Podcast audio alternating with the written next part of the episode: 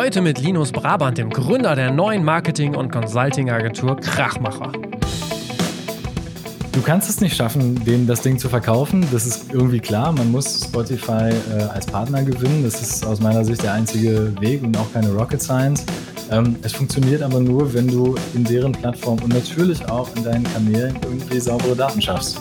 Ähm, das klingt total langweilig und total weit weg von dem emotionalen äh, Musikthema so. Aber am Ende des Tages ist es ja irgendwie das, worauf es ankommt. So. Herzlich willkommen beim Redfield Podcast mit Alexander Schröder. Ich freue mich heute, Linus Brabant im Redfeed Podcast begrüßen zu dürfen. Und wie ihr wisst, entsteht der Redfeed Podcast in Partnerschaft mit Ticketmaster. Linus hat nach Stationen bei Warner, Walt Disney oder Sony Music zuletzt bei Star Watch als Senior Product Manager für den Musikbereich gearbeitet. Aber einer seiner ersten Jobs, der war vor ungefähr zehn Jahren ein Praktikum bei uns, bei Redfeed Records und seitdem ging es natürlich stetig voran. Und als er dann letztens zu mir meinte, dass er sich jetzt selbstständig macht, da war das natürlich jetzt mal ein guter Grund, ihn hier im Redfeed Podcast natürlich zu featuren. Also, moin Linus. Moin Alex, vielen lieben Dank dir. Ähm, sehr gerne, sehr gerne. Ähm, sag noch mal kurz, ähm, wie war eigentlich dein Background? Du hast, glaube ich, selber Musik gemacht, ne? Damit bist du gestartet in alles. Auf jeden Fall, genau. Ja. Ich ähm, habe eigentlich immer Gitarre gespielt, schon seit ich äh, sechs Jahre alt bin. Und äh, genau, Musik war, war immer ein Teil so von meinem Gedankenkosmos und von all dem, was mich so interessiert hat. Ähm, und dann habe ich irgendwann, ja, auch so während des Studiums entschieden, dass ich gerne was beruflich damit machen möchte, aber irgendwie Musik machen mir nicht, äh, ja, natürlich war das auch mal mein Traum, ähm, mhm. die Bretter, die die Welt bedeuten, ähm, aber irgendwie habe ich, glaube ich, relativ früh für mich entschieden, äh, dass ich das jetzt nicht so verfolge, dass das unbedingt sein muss. Und es äh, irgendwann auch immer interessanter und spannender wurde, so dahinter die Kulisse zu schauen ähm, und sich so mit dem Thema Musikvermarktung, äh, wie funktioniert das eigentlich alles, wie kommt, dass ein Song sich durchsetzt, ein anderer nicht. Ähm, ja, irgendwann ist da so das äh, Interesse geweckt worden und auf einmal saß ich bei dir. so ist es. Ähm, sag mal, was hast, was hast du, was hast du studiert eigentlich? Ich habe in äh, Paderborn populäre Musik und Medien studiert als Bachelor. Ja. Ähm, ja, das war so, danach hätte ich jetzt nicht sagen können, jetzt kann ich diesen und diesen Job machen, so, ähm, mhm. aber ähm, habe da Praktika gemacht, ähm, damals äh, dann eben, wie gesagt, unter anderem bei dir. Habe danach noch Kultur- und Medienmanagement als Master gemacht und ich will jetzt immer nicht schlecht über mein Studium reden, aber ich würde schon sagen, so die Dinge, die einen weitergebracht haben, waren dann doch die Praktika, die man dann auch da wieder gemacht hat. Ähm, natürlich und danach so die Berufserfahrung, die man sammelt. Das wäre tatsächlich eine Frage von mir, die ich mir aufgeschrieben habe, mhm. weil du ja auch schon ein paar Jahre in dein, deine, dein Studium investiert hast. Also, äh, wie viel von dem, was du da gelernt hast, hast dir denn am Ende dann wirklich auch geholfen? Ja, ich glaube, das Problem in meinem Studiengang, ich kann das natürlich jetzt auch gar nicht für alle sagen oder in meinem äh, studentischen Werdegang, ist so, wir haben, glaube ich, viele Gebiete angekratzt. So in meinem äh, Bachelorstudium kann ich mir, mich erinnern, auch so Dinger wie Musiktheorie, ähm, Popularmusikgeschichte, Musikgeschichte, ey, alles mega spannende Felder, aber da kannst du, kannst du auch ein einziges Studium draus machen, so. ähm, und dann wirklich auch ein Experte sein oder halt jemand, der so ein bisschen mal hier was quatschen, mal da was quatschen kann, aber. ja, Musikbranche, das ist ja, ja genau. Musikbranche. Genau. du es gerade sagst, hätte ich jetzt auch fast als nächstes gesagt und dann bin ich in die Musikbranche gegangen. ja. ja, so quasi. Aber so dein erster richtiger Job, das war dann bei Warner Music, ne? So als ja. du dann fertig warst mit allem, bist du in, in Hamburg, warst du glaube ich schon in Hamburg und dann ja. bei Warner Music angedockt, ne? Ja, genau. Ähm, dann erst mein Master gemacht und dann äh, erst ein Praktikum bei Warner. Ähm, das mhm. hatte geklappt. Ähm, dann äh, habe ich noch eine Weile da als studentische Aushilfe gearbeitet, meine Masterarbeit geschrieben, bin dann reisen gegangen und dann äh, war da eine PM-Stelle frei, was äh, irgendwie damals und weiß gar nicht, heute ist der Markt, glaube ich, ein bisschen äh, mehr in Bewegung, aber damals war es so, oh geil, passiert echt selten und da sollst mhm. du jetzt aber äh, schnell dich mal bewerben und Gas geben, dass das vielleicht klappt. Und dann hat es gleich geklappt. Und das war so der Start, genau. Dann waren es so vier Jahre bei Warner. Mhm.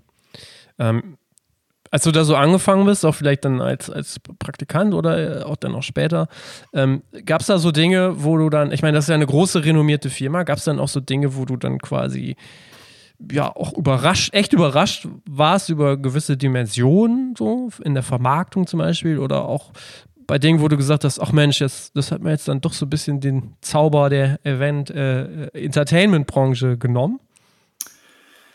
Ah, das ist schwer jetzt so zu sagen, aber mit Sicherheit. Also gerade natürlich ähm, erstmal so ganz einfache Abläufe, ja. Also ich meine, wie hm. viel äh, natürlich in so einem großen Unternehmen oder wie anders mit Ressourcen umgegangen wird. Viele Sachen werden weggeschmissen. Man druckt einfach mal was aus, was man in einem kleinen Betrieb wie, wie bei dir vielleicht sich zweimal überlegt, was man heute bei Warner vielleicht auch anders machen würde. Aber weißt du, so, so eher, sag ich mal, ähm, Gewohnheitsabläufe, ähm, wo man denkt, okay, Gut, ist dann halt einfach offenbar in der echten Welt so, mache ich genauso, nehme ich irgendwie, mache ich auch so. ähm, was man sich dann natürlich irgendwann auch wieder abgewöhnt hat. Aber natürlich auch das Thema Reisen, so eins, wo man auch gedacht hat, Wahnsinn, ey, wie viel Geld hier für Reisen ausgegeben mhm. wird, so, äh, sag ich mal, als ganz junger ähm, Mensch, der irgendwie in so eine Branche kommt.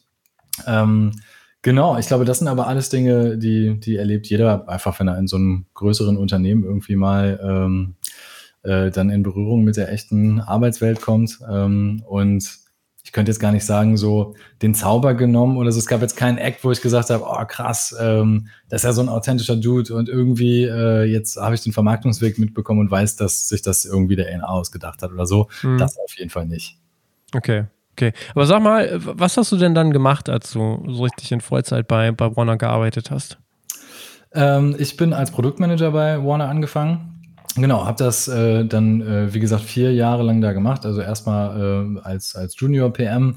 Ähm, bin da relativ viel ins kalte Wasser geworfen worden, was in der Retrospektive super war. Und äh, das ist, glaube ich, auch was, was man von, von ganz vielen Menschen hört.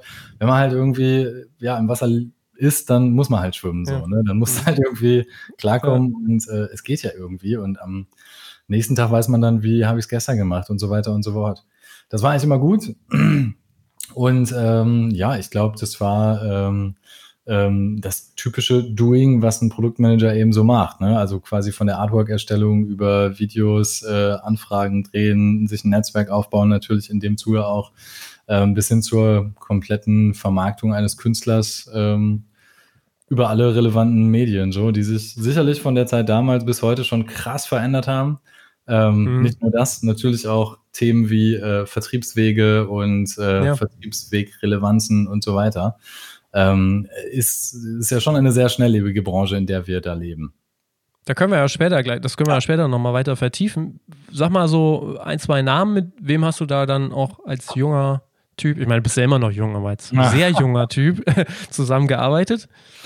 Ähm, also das waren eine ganze Menge Künstler. Das ähm, waren fast alles Domestic-Künstler, also in Deutschland gesignte ähm, von äh, Kalcha Candela, BTNG, Alexa Feser, Lina Mali. Okay, ähm, ja. Noch so bei Warner Madcon. Ähm, hm. Genau, also auch sehr Genre, äh, unterschiedliche Genres, die wir da so bedient haben. Ähm, ja, ich könnte jetzt noch ein paar andere aufzählen, aber ähm, das waren ganz unterschiedliche Themen so. Okay. Ähm, wie, also als du dann dort angefangen bist in so einem großen Unternehmen, wir haben im Vorgespräch das kurz angerissen, wie, wie zahlengetrieben ist denn dann so ein Job überhaupt? Der ist schon sehr zahlengetrieben. Also das natürlich ist es auch immer so, wenn eine gewisse Fantasie da ist für einen Künstler und natürlich auch eine gewisse Awareness im Unternehmen, das jetzt natürlich total losgelöst von Warner formuliert, dann äh, setzt man sich halt einfach irgendwie, äh, sag ich mal, eine stramme Zahl in den Forecast oder hat man auch viel Marketing-Spielgeld. So. Okay. Ähm, wenn das Ganze natürlich nicht aufgeht, ist es immer doof. Ähm, es ist aber auch so, ähm, den meisten der äh, Leute, die hier zuhören, wahrscheinlich kein Geheimnis. Ähm, ja, man wirft halt einfach auch viele Themen an die Wand, so blöd das immer klingt, ähm, um zu gucken, was aufgeht. Das ist, glaube ich, heute viel reduzierter und durch, äh, sag ich mal, auch äh, eine bessere Datenauswertung, ähm, bessere, äh, intensivere ähm, Arbeit auch mit Daten, äh, ist es heute auch einfach besser und, und weniger ähm, notwendig, äh, so viel auszuprobieren, in Anführungsstrichen. Mhm. Ähm, ja, oder vielleicht auch viel zielgerichteter mit Künstlern zu arbeiten, was äh, beiden Seiten einfach eine, eine große Hilfe bieten kann. Mhm. Okay. Du bist dann ähm, nach Warner Music, du sagtest ungefähr vier Jahre, bist du dann nach München gezogen und mhm. hast bei Walt Disney gearbeitet. Yes. Ähm, das ist ja eigentlich für jemanden, also ich glaube, ich meine, Walt Disney, die Figuren kennt ja jeder auf der ganzen Welt wahrscheinlich. Ähm, also hattest, was hast du da überhaupt gemacht in, in, in, in, in dem Job? Äh, ja, ey, Disney war, ähm, war so ein bisschen so mal der Wunsch, wirklich über den sogenannten Plattenteller ranzugucken. Also mhm. sich wirklich zu überlegen, okay, ähm, war so ein Moment in meinem Leben, also A, äh, sind wir privat nach München gezogen. Das war mhm. natürlich auch der, der Auslöser für mich, äh, zu sagen, okay, ich muss mir irgendwie einen anderen Job suchen oder was Neues äh, anschauen. Ähm, hatte dann viel hin und her überlegt, hatte auch mehrere Gespräche, ähm, die auch positiv ausgegangen sind, aber äh, also auch innerhalb der Musikbranche, mehr, äh, mehr Details verrate ich dazu nicht. Aber okay, bin, okay. Bin, dann halt irgendwie ähm, äh, sehr schnell so auf den Trichter gekommen. Disney, wenn das klappt, wäre eigentlich schon geil, weil es halt wirklich aus meiner damaligen Wahrnehmung her auch ein Unternehmen war und ja, würde ich auch sagen, heute immer noch ist, was so äh, auf dem ganzen, also was so auf dem Sektor tech-getriebenes Marketing, digital Marketing mega weit vorne spielt, alleine weil sie halt natürlich auch überall irgendwo äh, die Premium-Partner-Versorgung kriegen. Ähm, und äh, das fand ich sehr, sehr spannend. Es war dann eine relativ kurze äh, äh Zeit, die ich da verbracht habe. Ähm, das lag an mehreren Gründen. Also inhaltlich war es halt irgendwie so, dass ich doch auch früh gemerkt habe, so, dass man halt sehr viele Restriktionen auch hat. Also mhm. Disney ist nicht umsonst so brand safe. Ich meine, das gibt ja, der Marke ja. irgendwo auch, äh, oder der Erfolg gibt der Marke da ihr, ihr Recht. Ähm, aber ja, das war auch irgendwas, was dich so als äh, jungen, dynamischen Marketingmenschen, der sich austoben will, natürlich sehr bremst. So. Mhm. Ähm, und deswegen äh, äh, habe ich dann eine sehr spannend klingende Gelegenheit, die sich da angeboten hat, nämlich äh, ins Brand Partnership Team zu Sony zu wechseln. Ja. Ähm, gerne wahrgenommen. Und ähm, ja, dann äh, schlossen sich dann nochmal spannende, spannende Zeiten bei Sony an. Okay. Ähm, was auch klasse war. Also, ja. no, ohne Disney da kleinreden zu wollen, das war total spannend. Und wie gesagt, ich äh, habe auch da so die Erfahrung mitgenommen, dass sie, äh, ähm, was so Digital-Marketing, Tech-Marketing, Performance-Marketing und Co. Äh, angeht, da sind die auch echt am Start. Also, das ist schon fett. Hm. Du warst ungefähr ein, ein Jahr da. Ja. Und da sind dann aber auch Sachen bei, da hattest du eigentlich keinen Musikbezug mehr, oder? Was genau, also okay. was hm. äh, ich da schon so einbringen konnte, das war ganz cool ähm, die Kontakte, die ich in der Branche habe, äh, äh, die haben da natürlich sehr geholfen auch. Ähm, da gab es dann Wünsche wie, ey, äh, finden wir da und dafür ähm, noch eine männliche Stimme. Da gibt es ja immer von Disney auch das Bestreben zu sagen, alles klar, man möchte ähm, deutsche Künstler, lokale Talents äh, haben. Das machen die auch mhm. in vielen anderen Ländern ähm, um bestimmte ähm, Figuren sprechen zu lassen oder halt ähm, ja einfach auch äh, Koops ranzurocken äh, für den Disney Channel, ähm, der ja äh, seines Zeichens auch in Deutschland noch existiert. Also ähm, ja, also das war schon spannend, äh, auch eine gute Gelegenheit, um äh, sein Netzwerk nochmal in eine andere Richtung mhm. aufzubauen und äh, da eben auch Musikkontakte und Influencer-Kontakte vor allen Dingen mit reinzubringen. Okay. Und dann äh, sagtest du eben schon, bist du bei Sony Music gelandet, ähm, auch in München dann ja geblieben. Ja. Ähm, was hast du da gemacht? Äh, da war Brand Partnership ähm, das, äh, äh, worum sich mein, mein beruflicher Alltag gedreht hat. Ähm, sprich die Zusammenarbeit zwischen Marken und Künstlern. Mhm. Heute ja auch ein äh, veritabler Einkommensstrang für Künstler ähm, und Labels. Genau, und äh, das habe ich schon immer so ein bisschen an der Oberfläche irgendwo äh, äh, mitgekriegt. Natürlich, auch bei Warner haben wir viele Künstler gehabt, die dann äh, auch durch die hauseigene Abteilung Brand Partnership Deals hatten oder auch durch ganz andere ähm, Ereignisse an Brand Partnership Deals gekommen sind.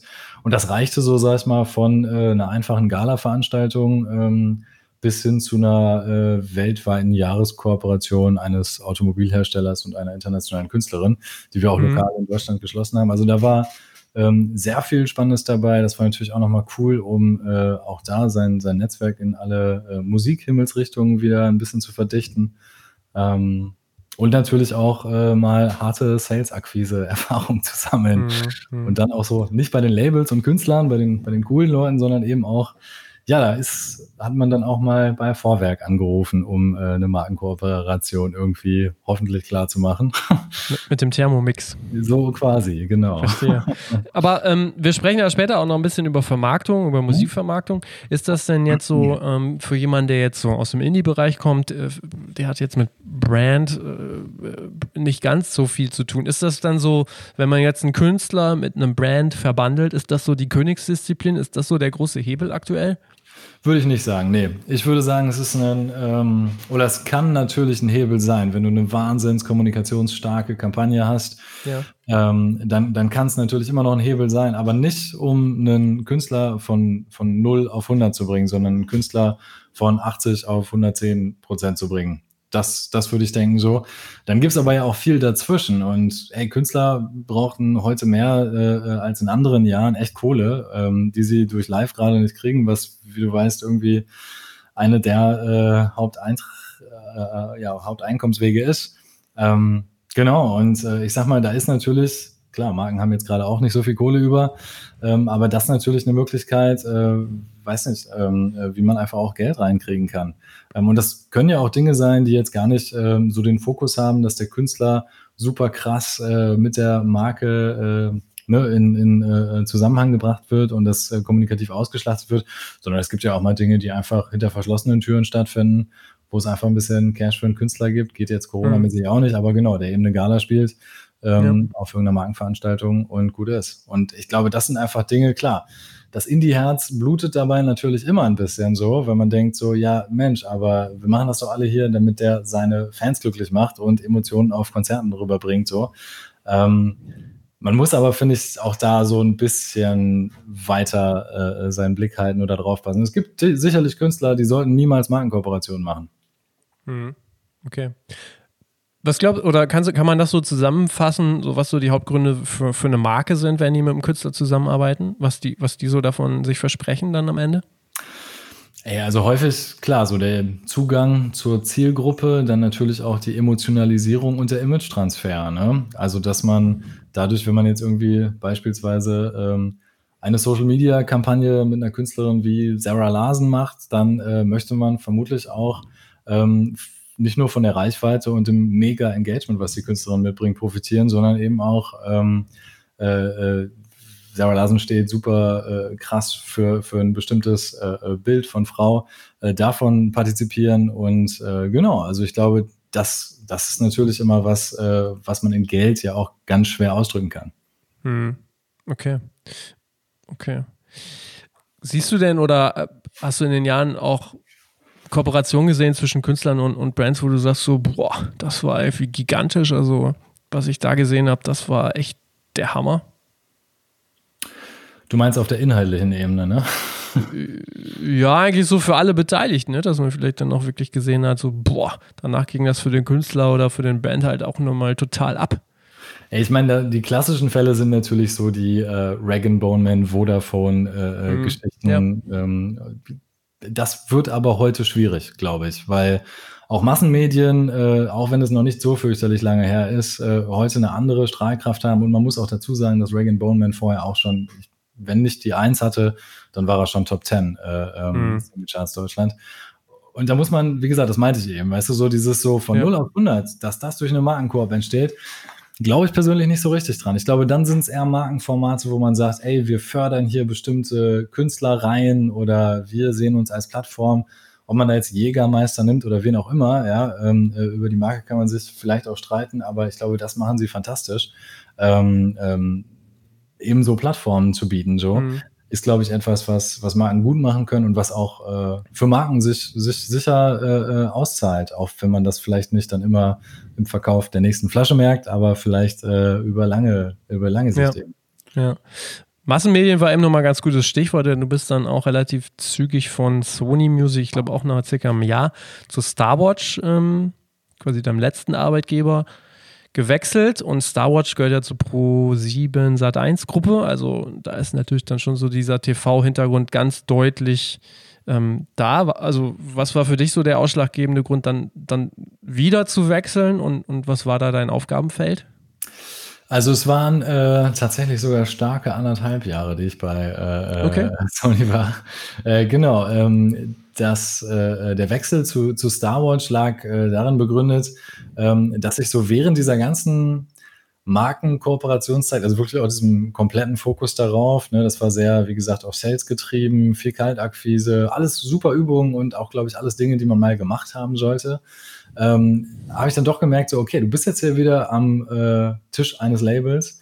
Du machst was Cooles mit Künstlern und Musik, aber was du irgendwie nicht machst, ist eigentlich auch so das, warum du den ganzen Kram ja eigentlich mal angefangen hast. Und das ist nämlich mit Künstlern arbeiten und mhm. äh, hoffentlich auch Künstler von eben 0 auf 100 zu bringen oder von äh, äh einem kleinen Stadium auf 100 zu bringen.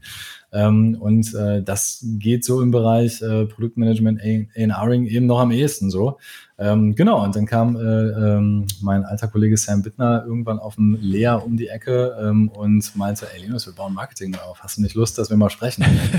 ich gesagt, lass mal sprechen. Also klar, ähm, genau. Und hatte dann äh, eine äh, spannende Vision geteilt. So, ähm, Starwatch hat jetzt mit Lobster noch ein ähm, Sublabel gegründet ähm, was so äh, das Ziel hat, internationale Künstler im Singer-Songwriter-Bereich eben äh, auf die Straße zu bringen und zu vermarkten. Äh, mit einem dänischen Musikstart-up Tiger Spring, äh, die eben auch sehr, sehr spannend sind. Ähm, und das klang für mich irgendwie alles sehr sinnvoll so. Und äh, wie du schon richtig gesagt hast, klar, Pro7 Sat1 ist erstmal die Mutterfirma von Starwatch. Ähm, und äh, natürlich habe ich da auch JV-Kampagnen gearbeitet mit anderen Labels ähm, wo es einfach nur darum ging, äh, die entsprechende TV-Vermarktungskomponente auf die Beine zu stellen, was aus meiner Sicht dann auch ähm, nicht so dramatisch fordernd war was ähm, aber auch eine äh, hervorragende Übung war und was auch, ähm, klar, äh, Fingerspitzengefühl erfordert. Aber ja, äh, Antrieb äh, des Ganzen war wirklich zu sagen, cool, da kannst du wieder wirklich näher an der Materie und beziehungsweise auch näher an der Musik und den Künstlern arbeiten äh, und glaube ich auch besser helfen einfach, weil hm. das Feedback, was ich immer so gekriegt habe von, von vielen Menschen aus der Branche, ist einfach, ähm, dass sie sich da sehr wohlfühlen, dass sie ähm, ähm, sich gut fühlen, ihnen gut zugehört wird und äh, ja, man das Gefühl hat, man zieht an einem Strang. Und das fand ich immer geil, so dieses unternehmerische, hm. wir starten bei Null und wir hoffen, bei 100 rauszukommen. Ja. Star Wars ist ja eigentlich auch in mehrere, ich glaube, so Divisionen aufgeteilt und du warst quasi in diesem Musik- hm? Musikteam, ne? ähm, wenn ich es richtig gesehen habe, ich war erstaunt, ähm, auf der Internetseite ist es auch ein recht kleines Team, ne? Das Musikteam ist recht überschaubar. Ich glaube, man muss mhm. fairerweise dazu sagen, die Internetseite ist nicht mehr so ganz aktuell. Okay. Ähm, genau. Da, da kann man vielleicht nochmal bei, aber äh, das Team im Musiklabel besteht so aus knapp zehn, ja, elf Leuten. Zehn, ja, elf okay. Leute. Das sind mhm. immer so ein bisschen. Ähm, genau. Star Wars arbeitet natürlich ja aber ähm, mit vielen Vertrieben zusammen ähm, und natürlich auch äh, dann eben im JV oder Koop-Setup mit vielen Labels, einfach mhm. auf partnerschaftlicher Ebene. Bekommt man denn dann auch viel äh, von den anderen Abteilungen mit? Also es gibt ja da noch Live, Brand, Events, große Podcast-Abteilungen eigentlich auch oder zumindest Voll. namhafte Podcasts werden da ja. ähm, äh, produziert oder vermarktet. Arbeitet man da auch dann wirklich so abteilungsübergreifend an Themen? Das gibt es auf jeden Fall. Ähm, ich glaube, auf weil Star Wars äh, so gestrickt ist, wie es gestrickt ist, wie du schon gesagt hast, sind sehr inhaltlich oder sehr unterschiedliche inhaltliche Schwerpunkte. Ähm, äh, würde ich jetzt sagen, ist die Zusammenarbeit, äh, sag ich mal, in anderen Arbeitgebern, die ich hatte, intensiver. So, aber natürlich äh, gibt es äh, die Digitalabteilung, mit, mit denen alle arbeiten.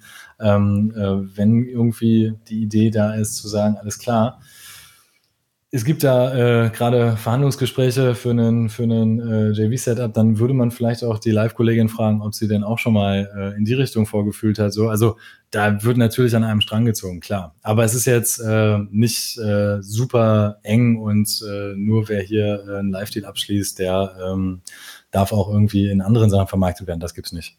Hm. Mit wem hast du da so äh, alles gearbeitet? Was waren so die größten oder die bekanntesten Namen?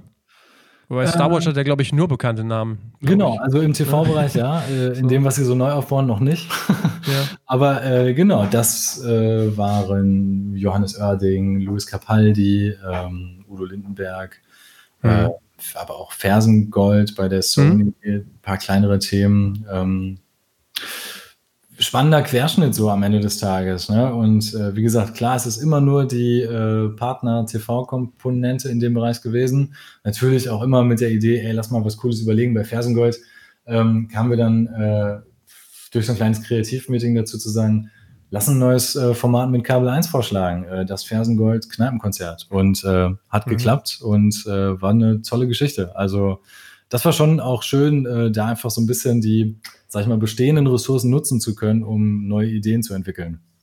Das, äh, das ist nochmal ein ganz gutes Beispiel, weil ich mich tatsächlich mal in der Praxis dafür interessieren würde, wie man jetzt so, so rangeht an, an, mhm. an so ein, ja, am Ende dann an so ein Release oder so ein Künstler. Also, ähm, das heißt, ihr geht dann, ihr denkt wirklich so groß oder habt wirklich so groß gedacht, dass ihr dann auch wirklich sagt, wo, wo, passt, der, wo passt der Künstler rein und äh, wo bauen wir quasi ein eigenes Format oder wo schicken wir den hin? Oder also wie fängt sowas an und, und wo kann das aufhören? Ey, das fängt, äh, glaube ich, immer genauso an wie äh, in jedem anderen Label auch. Ein paar äh, Verrückte machen sich am Anfang große Gedanken und klopfen sich auf die Brust und erobern die Welt gemeinsam. Ähm, und manchmal haut das eben hin und manchmal nur so mhm. mittel. Aber äh, um mal vielleicht bei dem greifbaren und, und einfachen Beispiel Fersengold zu bleiben, äh, da fand ich zum Beispiel ganz spannend. Äh, wir haben irgendwie äh, einen, äh, ähm, äh, wir haben natürlich keine TV-Show, dafür ist es auch einfach zu klein, als neues Format dahin gekriegt. Was aber eben machbar war, war, äh, wir haben das über äh, das TV betrailern lassen im äh, Kabel 1. Es gab äh, einen Livestream, äh, das haben wir in dem Fall auch bei Facebook gemacht, weil die Zielgruppe noch Facebook-affin ist ähm, und die von Kabel 1 eben auch, ähm, haben das eben als Cross-Posting technisch gut aufgesetzt ähm, und es hatte damit echt eine fette Reichweite. Ich kann die Zahlen jetzt gar nicht mehr genau erinnern, mhm. aber ähm, es war fett und wir hatten, glaube ich, auch alleine 6.000, 7.000 Kommentare darunter. Also mhm. ähm, einen Wert, der, sag ich mal, für die jetzt nicht für ihre äh, äh starkes Engagement bekannte Kabel 1 Facebook-Seite erstmal ganz gut war. Mhm. Okay. Ähm, genau das ist dann aber auch sowas, wo ich persönlich äh, bei, bei Star Wars, das äh, ist auch kein Geheimnis, deswegen kann ich es, glaube ich, auch laut sagen, ähm, was ich immer ein bisschen schade fand oder was ich äh, stark ausbaufähig finde, ist, dass Pro7 Sat1 als großes Medienunternehmen, äh, es ist immerhin das größte Medienunternehmen Europas, ähm, große Potenziale aus meiner Sicht, äh, ich will nicht sagen auslässt, äh, vielleicht gab es ja auch schon Versuche, aber noch nicht so geil umsetzt, äh, wie es das könnte, um auch den Bereich Musik stärker äh, bei sich zu bündeln. Wenn man sich jetzt anschaut, es gibt ja allein in Deutschland irgendwie Formate wie das Sat 1 Frühstücksfernsehen, die haben einen YouTube-Channel mit, keine Ahnung, 150, 200k Following oder so. Warum machen die keine Spotify-Playlist? Und, und, und. Weißt du, also das kannst du ja, ja, über alle Formate denken. Alles, was so Audience-Brand-driven ist, ähm, würde ja auch einem Unternehmen wie Star Wars natürlich nochmal eine ganz andere Position im Markt geben, so. Und wir alle müssen ja irgendwie doch schauen, so, wie geht das mit dem Thema Audience Brands weiter? Wollen wir das alles äh, in der algorithmischen Hand von Spotify, Apple und Co. lassen oder gibt es vielleicht doch auch Brands, ähm, die sich da irgendwie, also jetzt ne, Audience Brands, die sich da eben irgendwie dazwischen schieben können? Hm. Ja, das, äh, das, ist tatsächlich ein ganz, ganz guter Punkt. Siehst du denn da vielleicht auch schon Beispiele von ähm, Brands, Unternehmen oder bestimmten Formaten, die das extrem gut schon beherrschen? Ich persönlich finde es ein bisschen schwierig. Also man sieht ja auch vor allen Dingen immer, wenn man so guckt, alles klar, ähm, da hast du Dixter, äh, Topsify, Filter, die mhm. ganzen äh, Major-Label äh, ähm, Audience, Audience Brands, die ja auch äh, teilweise äh, einiges an, an äh, Plays generieren können, Streams generieren können. Aber wenn man das dann wieder mit dem Gesamtkuchen äh, ähm, eines Songs vergleicht, äh, der halt irgendwie sich entwickelt bei, bei bleiben wir mal bei Spotify, weil es irgendwie immer am einfachsten ist, ähm, dann ist es doch verschwindend gering. Und naja, das finde ich schon krass. So, das ist eben schon eine, eine, eine, heftige Entwicklung, wenn man weiß, okay, da ist irgendwie ein Player am Markt so, ne? Ähm, der irgendwie vor 20 Jahren einfach gar keine Rolle gespielt hat. Der hat jetzt nicht nur oder ist nicht auf dem besten Weg dahin, äh, äh sein, seinen Marktanteil hier unangreifbar auszubauen, sondern er ist eben auch dahin, äh, das ganze Editorial-Thema abzudecken. Und das ist halt wirklich anders, so als bei Total, ja. iTunes früher so. Mhm. Das stimmt natürlich.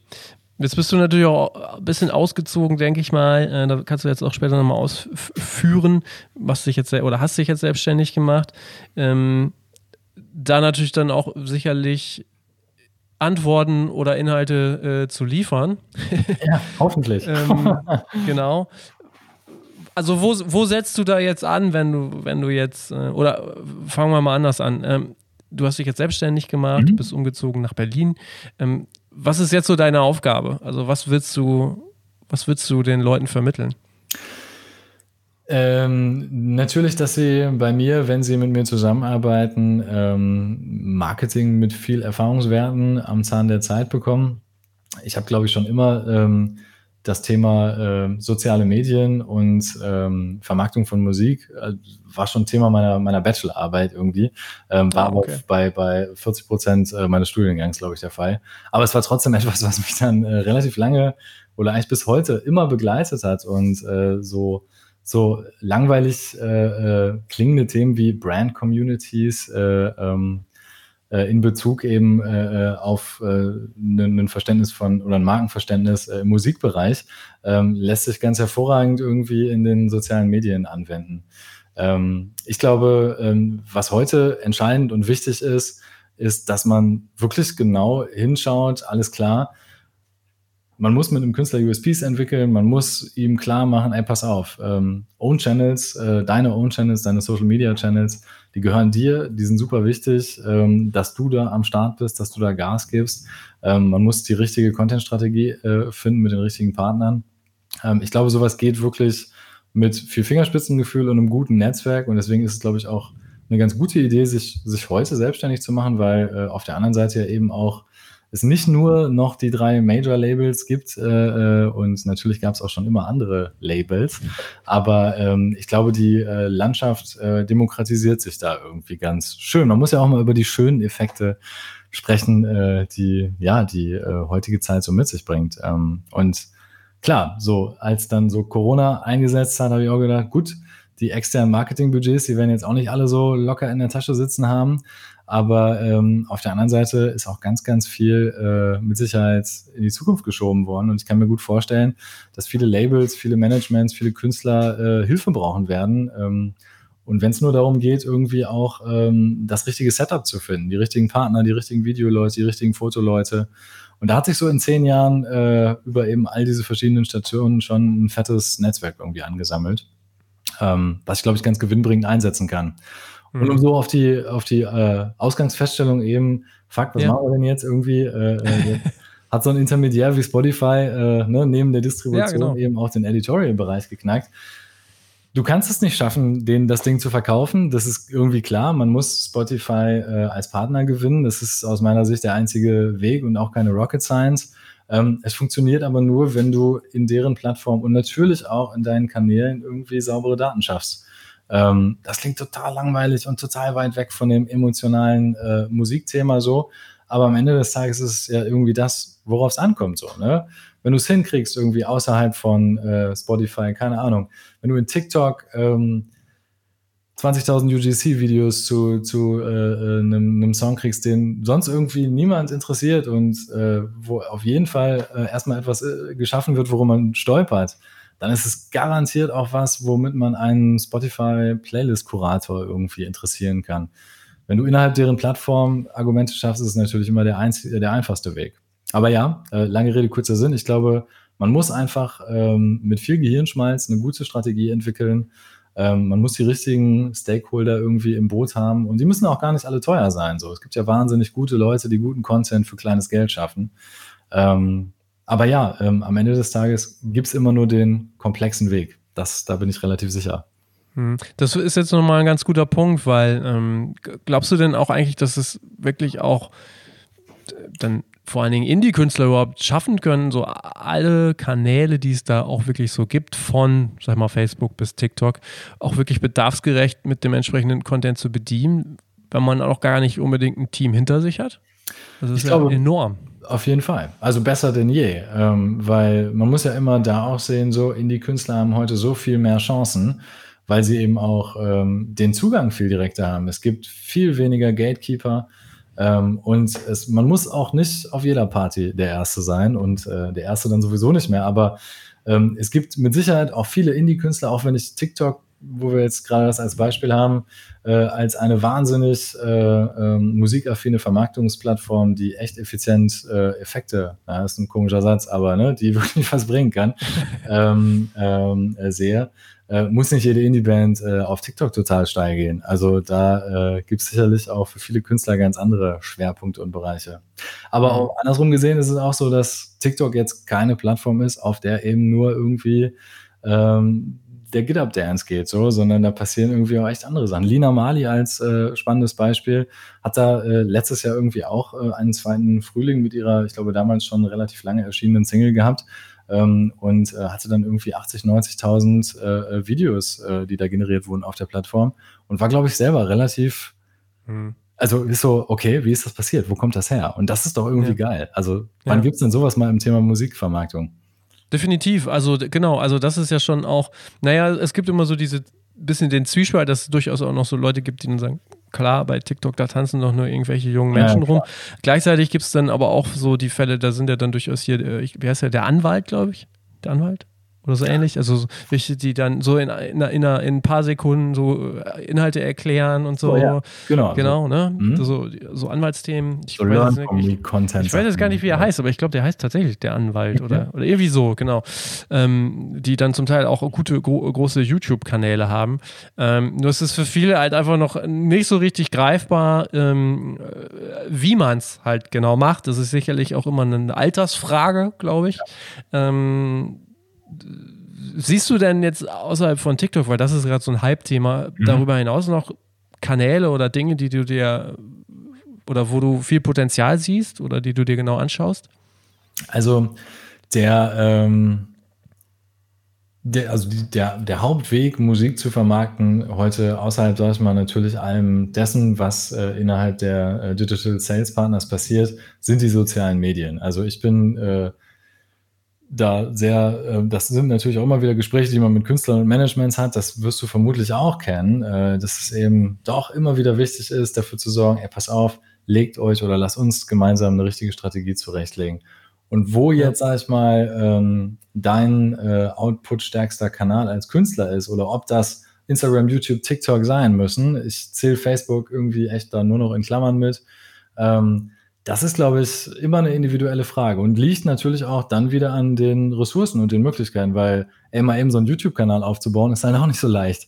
Ja. Ähm, das geht auf Instagram viel, viel schneller und wir lernen von, von äh, der Rap-Welt, dass es auch mal clever sein kann, irgendwie 400k Instagram-Follower aufzubauen und dann einen YouTube-Kanal zu launchen. Also, mhm. weißt du, ich glaube, ähm, es ist immer ein bisschen Trial and Error und es ist immer äh, eine individuelle Reise, die man geht.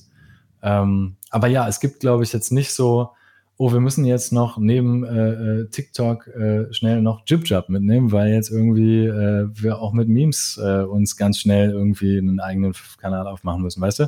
Also mhm. ich glaube, es ist gar nicht so, wie gesagt, so dieses, oh, ich muss Angst haben, nicht too late to a party zu sein, so, sondern es ist eher so das, was fühlt sich denn für mich gut und authentisch an, so. Ähm, und was ist auch was, wo, wo ich mich wohlfühle, wo ich auch Bock habe als Künstler, ja, einfach Content zu generieren, ähm, weil ohne das geht es leider heute nicht. Mhm. Aber gibt es denn schon deiner Meinung nach, also was sind deiner Meinung nach denn die größten Hebel gerade, die man so für die Vermarktung von Musik, ähm, wo man da ansetzen kann? Mhm. Ähm, ich glaube, weißt du so, wenn man jetzt irgendwie von der Denke kommt, okay, ähm, man hat früher sein Promo-Setup festgelegt, man hat irgendwie noch ein Marketing-Setup on top festgelegt das war dann so das Besteck, mit dem man sich überlegt hat, gehe ich, geh ich äh, jetzt meine Reise, meinen Weg bestreiten. Ähm, und dann hat man sich am Ende angeschaut, okay, wo bin ich denn da jetzt bei rausgekommen? So funktioniert ja heute immer noch in einer relativ ähnlichen Form. Nur kann man sehr viel kleinteiliger vorgehen. Ne? Also ähm, für den ganzen Marketing- und Promo-Bereich muss man diesen Content-Bereich sehr davor stellen, sich genau überlegen, okay, wo können wir denn damit irgendwie Anknüpfungspunkte finden?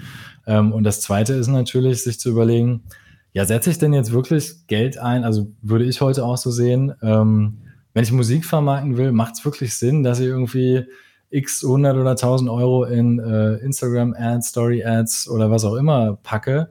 Ist das wirklich was, womit ich Musik gut vermarkten kann? So? Ähm, ich persönlich bin da eher so bei Nein. Ähm, ich will nicht sagen, schmeiß das Geld auf Influencer einfach wahllos, damit die den Ball ins Tor tragen. Ich glaube, das funktioniert äh, auch da nicht ohne Grips, sondern auch da muss man sich immer überlegen, da habe ich auch äh, Fälle erlebt, wo man einfach gesehen hat, okay, da haben wir jetzt irgendwie acht geile Influencer-Reichweiten am Start für einen Künstler, die machen irgendwie beispielsweise, wenn wir bei TikTok bleiben wollen, äh, machen da jetzt irgendwie was, machen äh, einen coolen Clip zum Video in dem Gusto, in dem sie es sonst auch machen und es passiert gar nichts so. weißt du? ähm, genau das hast du sicherlich auch schon mal erlebt bei einer, bei einer Digitalkampagne, wo du gesagt hast, geil, ey, voll der mega Teaser, lass irgendwie eine ja, fette ja. Story-Ad dazu machen und so. Und die Effekte sind homöopathisch so, ne? Nicht selten, wenn man dann äh, via Linkfire rausklickt, mit einem Klick zu viel schon wieder irgendwie die Hälfte der Leute verloren hat. Ähm, Finde ich ganz schwierig. Also, weißt du so, ich äh, habe irgendwie häufig das Gespräch äh, in letzter Zeit darüber gehabt, was sind denn heute effektive Vermarktungswege? Ja, ja. Und äh, ich kann da immer nur so die unbefriedigende Antwort, die ich mir auch selbst gebe, geben. Ähm, ey, den müssen wir für dich individuell besprechen, sonst ähm, werden wir die Reise nicht gewinnen. Klar ist es immer geil, wenn man sagt, ja, aber die haben doch auch und hier die Koop und ne, schau mal, voll der geile Sync-Deal. Ja, aber vielleicht war das ja dann auch doch nicht der Auslöser, warum das irgendwie ein dicker Hit geworden ist. Aber glaubst du denn, diese Wege sind zumindest alle digital heutzutage? Äh, die sind neben einer starken Live-Präsenz, die jetzt leider gerade mhm. ja schwierig ist, äh, aus meiner Sicht zu 100% digital.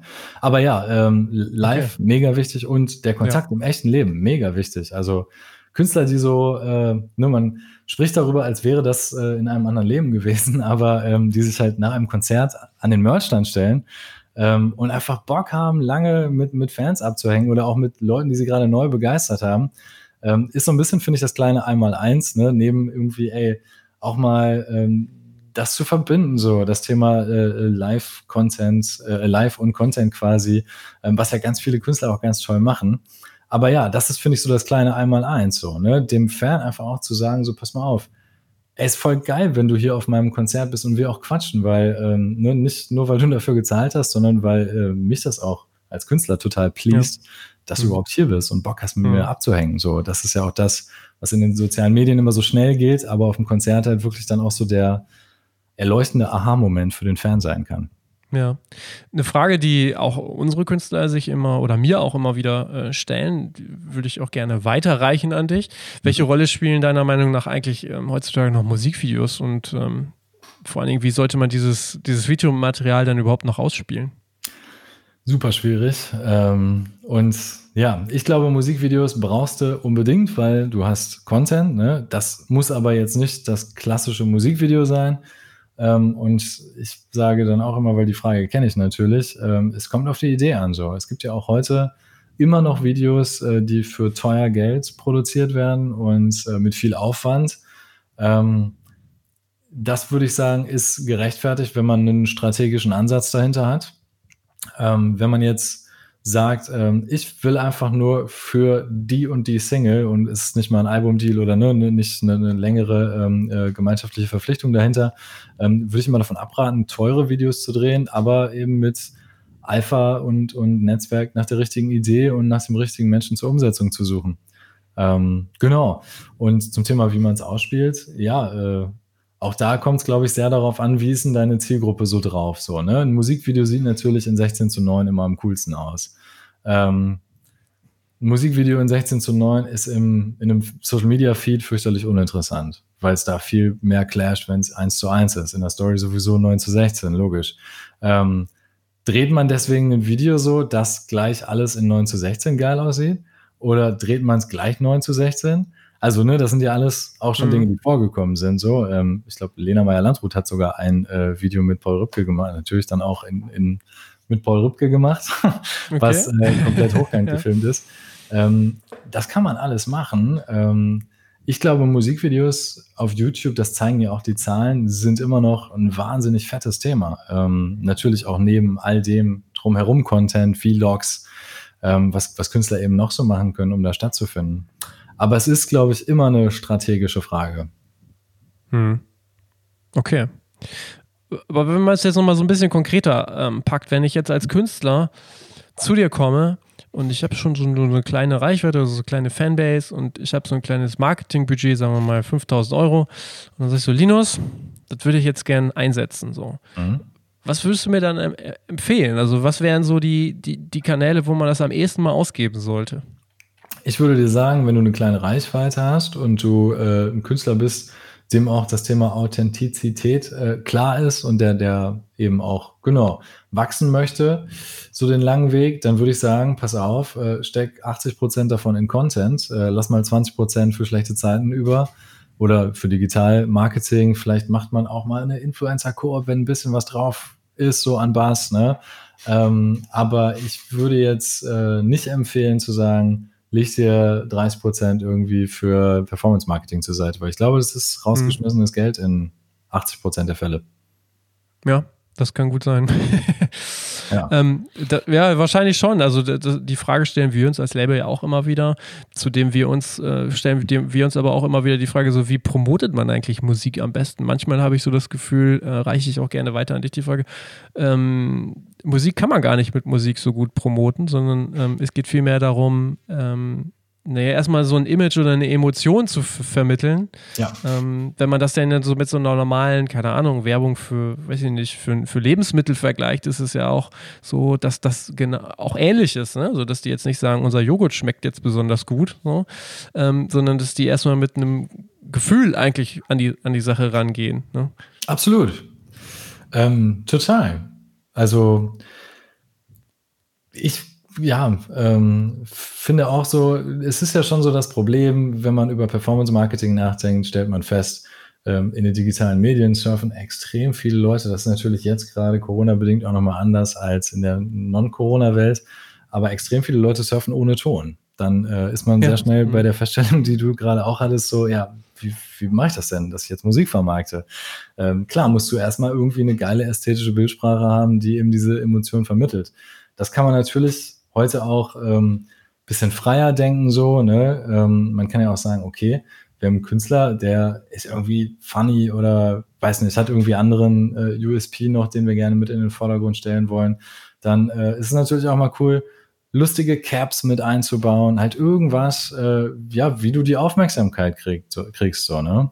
So, ich glaube, eins meiner Lieblingsbeispiele äh, aus meiner Disney-Zeit für, sag ich mal, wirklich Ad-Content ähm, war so, ja, da ging es darum, irgendwie äh, Wally, äh, äh, ich glaube, es ging um die TV, also nur die Vermarktung der TV-Ausstrahlung, ähm, auf YouTube als Pre-Roll einzusetzen. Und dann hatten wir eben so ein Toolkit, wie Wally an die Scheibe klopft. Super einfach so, ne? Und die ja, Scheibe mh. springt halt so.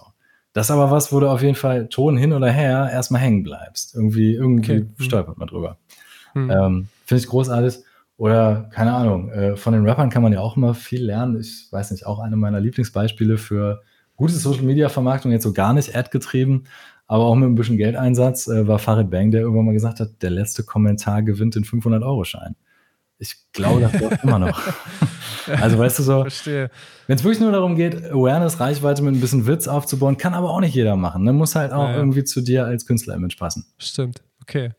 Jetzt haben wir ganz viel über Vermarktung und so ja. weiter gesprochen. Ich weiß nicht so genau, wie viel du dazu sagen kannst, aber ähm, ich würd, mich würde deine Meinung dazu schon zu interessieren. Du hast ja auch ein bisschen jetzt darüber gesprochen, quasi eine Art Demokratisierung, die eingesetzt hat, auch ähm, äh, zwischen Majors, Indies oder auch vielleicht dann sogar als Künstler, die komplett alleine unterwegs sind. Mhm. Beobachtest du denn eigentlich auch die veränderten Vertriebsbedingungen für Musik? Jetzt auch gar nicht ähm, unbedingt nur digital, sondern vor allen Dingen auch physisch. Was ist da so deine Meinung?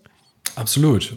Also das habe ich natürlich äh, mit im Blick und im Fokus und es ist natürlich auch was, was ja äh, nicht zuletzt auch meine Jobbeschreibung sehr verändert, weißt du? Also weil das Thema Produktmanagement oder ne, so heißt ja auch die klassische Bezeichnung für einen Marketingfachmann in der Musikbranche, ähm, ist ja, also ne, das klingt immer ein bisschen kleiner, als es ist, weil heute geht es viel mehr um Vermarktung und eigentlich auch Marketing, Campaign Management. Ähm, aber Produktmanagement als solches ähm, ist natürlich äh, äh, erstmal sehr stark physisch vom klassischen Begriff her geprägt. Ähm, und das ist natürlich auch krass. Also wenn man so sieht, irgendwie, wie viel äh, Gehirnschmalz man früher in die Entwicklung von, von Produkten, auch Boxen und so weiter gesteckt hat. Heute ja teilweise das eben auch noch passiert, da wo es sich lohnt.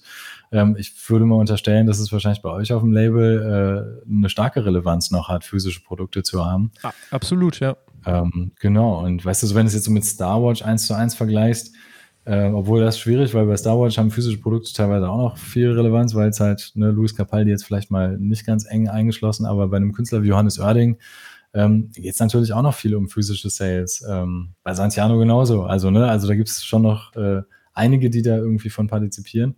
Andere baut man aber ja auf, ähm, da ist es völlig irrelevant. Also wenn ich mir jetzt äh, Popkünstler angucke, die jetzt gerade irgendwie starten, die jetzt gerade ähm, durchstarten auch, ähm, da wäre es aus meiner Sicht strategisch ein fast zu vernachlässigender Punkt.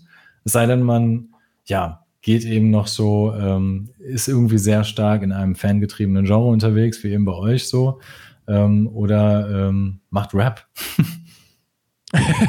die Frage, die sich ja auch viele stellen, egal ob es jetzt Rap ist oder ähm, Punk oder wie auch immer, inwieweit die Vertriebskanäle noch relevant sind, also Kanäle, mhm. oder ob es irgendwann dann auch nur noch reicht, quasi mhm. selber zu machen oder ähm, nur noch bei Amazon zu machen oder ja, also auch da ist wieder so die, die Frage der Breite. Ne? Ja, und da gibt es ja auch tolle Beispiele, die zeigen, dass das Thema Eigen, also wirklich es in Eigenleistung zu machen, sich sehr auszahlen kann. So, also man äh, gucke sich Finn Kliman an oder auch Eklat-Tonträger ja. ähm, mit ähm, äh, den beiden Releases letztes Jahr. Äh, das ist halt schon krass, wenn man, wenn man einfach sieht, so, okay, fett, da hast du ähm, wirklich Leute, die das Ganze, ich will jetzt nicht sagen umgehen, aber die einfach äh, ja, sich sparen, viele Margen abzudrücken. Ähm, und wie du schon sagst, so ist es wirklich immer noch extrem wichtig, dass deine CD irgendwo in einem Mediamarkt steht, so das kann man natürlich jetzt durch die letzten Monate nochmal anders irgendwie sehen, mit Sicherheit, als, als davor. Aber die Relevanz ist mit Sicherheit äh, dramatisch gesunken, aus meiner Sicht. Mhm. Ja, das stimmt schon. Das stimmt. Ja, Mensch, ähm, jetzt hast du die ganzen letzten Jahre eigentlich immer in großen Firmen gearbeitet. Mhm. Jetzt bist du selbstständig. Ja. Ähm, das würde mich nochmal so persönlich auch interessieren. Wie groß ist für dich jetzt diese Umstellung? Ich glaube, die wird riesengroß so, ja. ähm, weil man natürlich nicht mehr irgendwo an den Schreibtisch kommt und einem gesagt wird, so, hier ist dein Telefon, hier ist dein Computer, hier ist irgendwie, da gibt es dann nachher erstmal eine kleine Vorstellungsrunde und wir führen dich dann mal mhm. rum und so und du kommst da so tröpfchenmäßig, gehst du dann los so, ne? Ähm, das ist natürlich was, wovor ich auch riesen Respekt habe und auch lange viel Respekt hatte. Ähm, aber glaube ich einfach auch eine Erfahrung ist, die ich mir sehr wünsche und äh, ähm, wo ich glaube, dass ich mich in zehn Jahren ärgern würde, wenn ich die nicht mal zumindest probiert habe einzusammeln, ähm, weil man ja auch doch wieder sicherlich auch Wege zurückfindet, wenn man jetzt sagt, okay, das war irgendwie gar nichts mit dem selbstständig arbeiten, ich muss angestellt sein. Ähm, genau, ich glaube, das ist irgendwie was, ähm, wo ich deswegen, ich will jetzt nicht sagen gelassen, aber mittlerweile, ja, äh, ich fühle mich gut vorbereitet und deswegen gucke ich da doch einigermaßen gelassen drauf. Mhm. ähm, und mich hat das schon immer sehr gereizt, das zu machen, weißt du. Und jetzt war es halt eben so, ähm, die äh, ist auch kein Geheimnis, meine Frau arbeitet bei der Sony. Ähm, und äh, das war nicht zuletzt auch äh, der ausschlaggebende Grund, warum wir gesagt haben, jetzt nach Berlin macht schon total Sinn, weil sie ihren Arbeitsplatz mhm. natürlich auch entsprechend behalten kann. Ähm, weil ich äh, äh, diesen Gedanken schon lange in mir trage, ähm, ist vielleicht auch noch ähm, oder es gab am Anfang auch mal Gespräche, ob ich das für Star Wars von Berlin aus mache. Aber je mehr dann auch dieser Gedanke gereift ist, dass doch jetzt Corona hin oder her kein schlechter Zeitpunkt ist, ähm, ja, dann habe ich einfach mit der Vorbereitung losgelegt, äh, Businessplan geschrieben und so weiter und so fort. Ähm, mich auch wirklich, glaube ich, in der Tiefe mit dem Thema Selbstständigkeit auseinandergesetzt. Zum ersten Mal auch echt Dinge gecheckt, die ich vorher, wo ich einfach nichts drüber wusste, weißt mhm, du? Also ja. so der ganze Block Steuern. Ähm, ja sag ich hier jetzt einfach mal so, ich wusste nicht, dass die Lohnsteuer eine Unterart der Einkommensteuer ist, weißt du? So, okay. so weil du immer nur Lohnsteuer äh, äh, ja, ähm, abdrücken musstest, so, ne, als mhm. Arbeitnehmer, sag ich mal. Und ähm, naja, so langsam äh, hat sich da ein Bild komplettiert, ähm, viele neue Sachen dazugelernt und wenn es nur dafür war, war es auch schon geil. Jetzt hast du gerade schon gesagt ähm, im Vorgespräch, äh, die Gewerbeanmeldung ist online passiert. Äh, ich hätte natürlich jetzt eigentlich gefragt, ähm, äh, oder dann muss ich die Frage ein bisschen umformulieren. Wenn du das jetzt anderen Leuten erzählst, äh, dass du dich selbstständig machst in der Musikbranche zu Corona-Zeit, was für Augen machen die dann? Ja, meistens äh, wundert sich dann doch der ein oder andere. Also ja war jetzt auch so ein Thema, wo ich so mit meinen Eltern so ein bisschen eine Weile gebraucht habe, bis sie so, die verstehen, glaube ich, aber auch so weiterhin äh, gar keinen Vorwurf, aber nicht so richtig, was ich da mache, weil die mhm. einfach ganz andere Hintergründe haben. Ähm, genau, aber auch so andere Leute sind dann schon so, ah oh, ja, willst du nicht nochmal bei Sony anklopfen, so, vielleicht haben die nicht mhm. doch auch einen Job so, ähm, wo ich mir auch denke, ja, aber ist das, ist es denn wirklich so ein Problem, gerade jetzt, was so die Zeit angeht? Ich weiß es gar nicht, weil auch wenn ich mir jetzt so die Zahlen des Musikmarkts angucke, zumindest im Recorded-Bereich, ähm, sieht das eigentlich ganz gut aus. Ähm, klar, live ist dramatisch und ist auch was, wo wir alle wirklich nur auf Holz klopfen können und hoffen können, dass das ey, wieder in irgendeiner Form schnell losgehen kann, ähm, weil da einfach Existenzen wegbrechen und das gar nicht lustig ist. Aber weißt du so, das ist halt irgendwie, ähm, ja, wenn ich mir selber äh, dann aufschreibe oder mich selber frage, so alles klar, was spricht denn dagegen? So, was ist denn wirklich so, mach's lieber nicht so, ne? Ähm, Finde ich einfach nicht so viel. Klar, mhm. ey, ein Gefühl ja. von Sicherheit, so, ne? Klar, so, ne? Ich bin irgendwie junger Familienvater jetzt. Ähm, Sicherheit ist irgendwie eine Sache, äh, die fühlt sich auch gut an, aber ähm, ist vielleicht jetzt auch nicht das Einzige, wonach man im Leben so streben sollte. Ja. Ja, gut, guter Punkt. Also, wenn nicht jetzt, wann dann? So, auch, ja, ne? genau. Wahrscheinlich. Hm. Ähm, Okay, ich bin gespannt, wo die Reise bei dir hingeht. Das heißt aber jetzt äh, müssen wir natürlich auch nochmal so ähm, das auf den Punkt bringen. Wer jetzt deine Unterstützung braucht, wer quasi einen externen Produktmanager braucht, wer Hilfe braucht bei Vermarktung und so weiter, wie erreicht er dich am besten? Äh, der erreicht mich auf jeden Fall über meine E-Mail-Adresse und meine Handynummer, die ganz, ganz viele Leute auch haben, aber bald auch, äh, nämlich ab dem 5.10. dann auch über meine Homepage www.krach-macher.com ähm, oder auch äh, auf Instagram unter der Instagram-Handle krachmacher-mc. Marketing und Consulting. Ich fand es großartig, ich unbedingt machen. Sehr gut. Genau. Sehr also da ist noch nichts los. Das geht alles erst im Oktober los. Jetzt gerade ist mal ja. so ein bisschen nochmal durchatmen angesagt. Okay. Gut. Also, ich wünsche dir alles Gute für den Start. Ich hoffe, wir können dich so ein bisschen dabei unterstützen. Und wer jetzt zuhört und da wirklich diese Hilfe braucht, der sollte sich unbedingt bei Linus melden. Bei LinkedIn bist du ja auch. Stimmt. Ähm, genauso wie ich. Also ähm, da sind wir auch äh, weiterhin ansprechbar und äh, ziehen da unsere Kreise. Und ich wünsche dir weiterhin alles Gute. Mach's gut. Ciao. Mega. Lieben Dank dir. Ciao, ciao. So, in der nächsten Woche geht's weiter mit dem ja schon angekündigten Interview mit Ronny Krieger von Patreon und äh, er ist ja zudem auch VT-Vorstandsmitglied, er ist stellvertretender Vorsitzender. Wie immer, jeden Sonntag um 9 Uhr, da geht der Podcast, der Redfeed Podcast online. Ich plane ansonsten noch gerade einen weiteren äh, Berlin-Besuch, um mit neuen Gästen zu sprechen. Wenn ihr da Feedback oder halt auch Wünsche habt, dann äh, schreibt mich gerne an. Ich stelle ja mehr und mehr fest, dass dort gerade ja, sich ungewohnt alles so ein bisschen konzentriert auf Berlin. Aber das ist auch eine gute Chance, um unseren neuen Podcast-Partner Ticketmaster mal wieder zu besuchen und zu hören, was es dort Neues gibt. Mit Sebastian Karlich von Ticketmaster hatte ich ja bereits in Folge 51 gesprochen. Wer das noch nicht gehört hat, der sollte das vielleicht nachholen. Ich wünsche euch ähm, ja noch eine schöne Woche. Macht's gut. Ciao.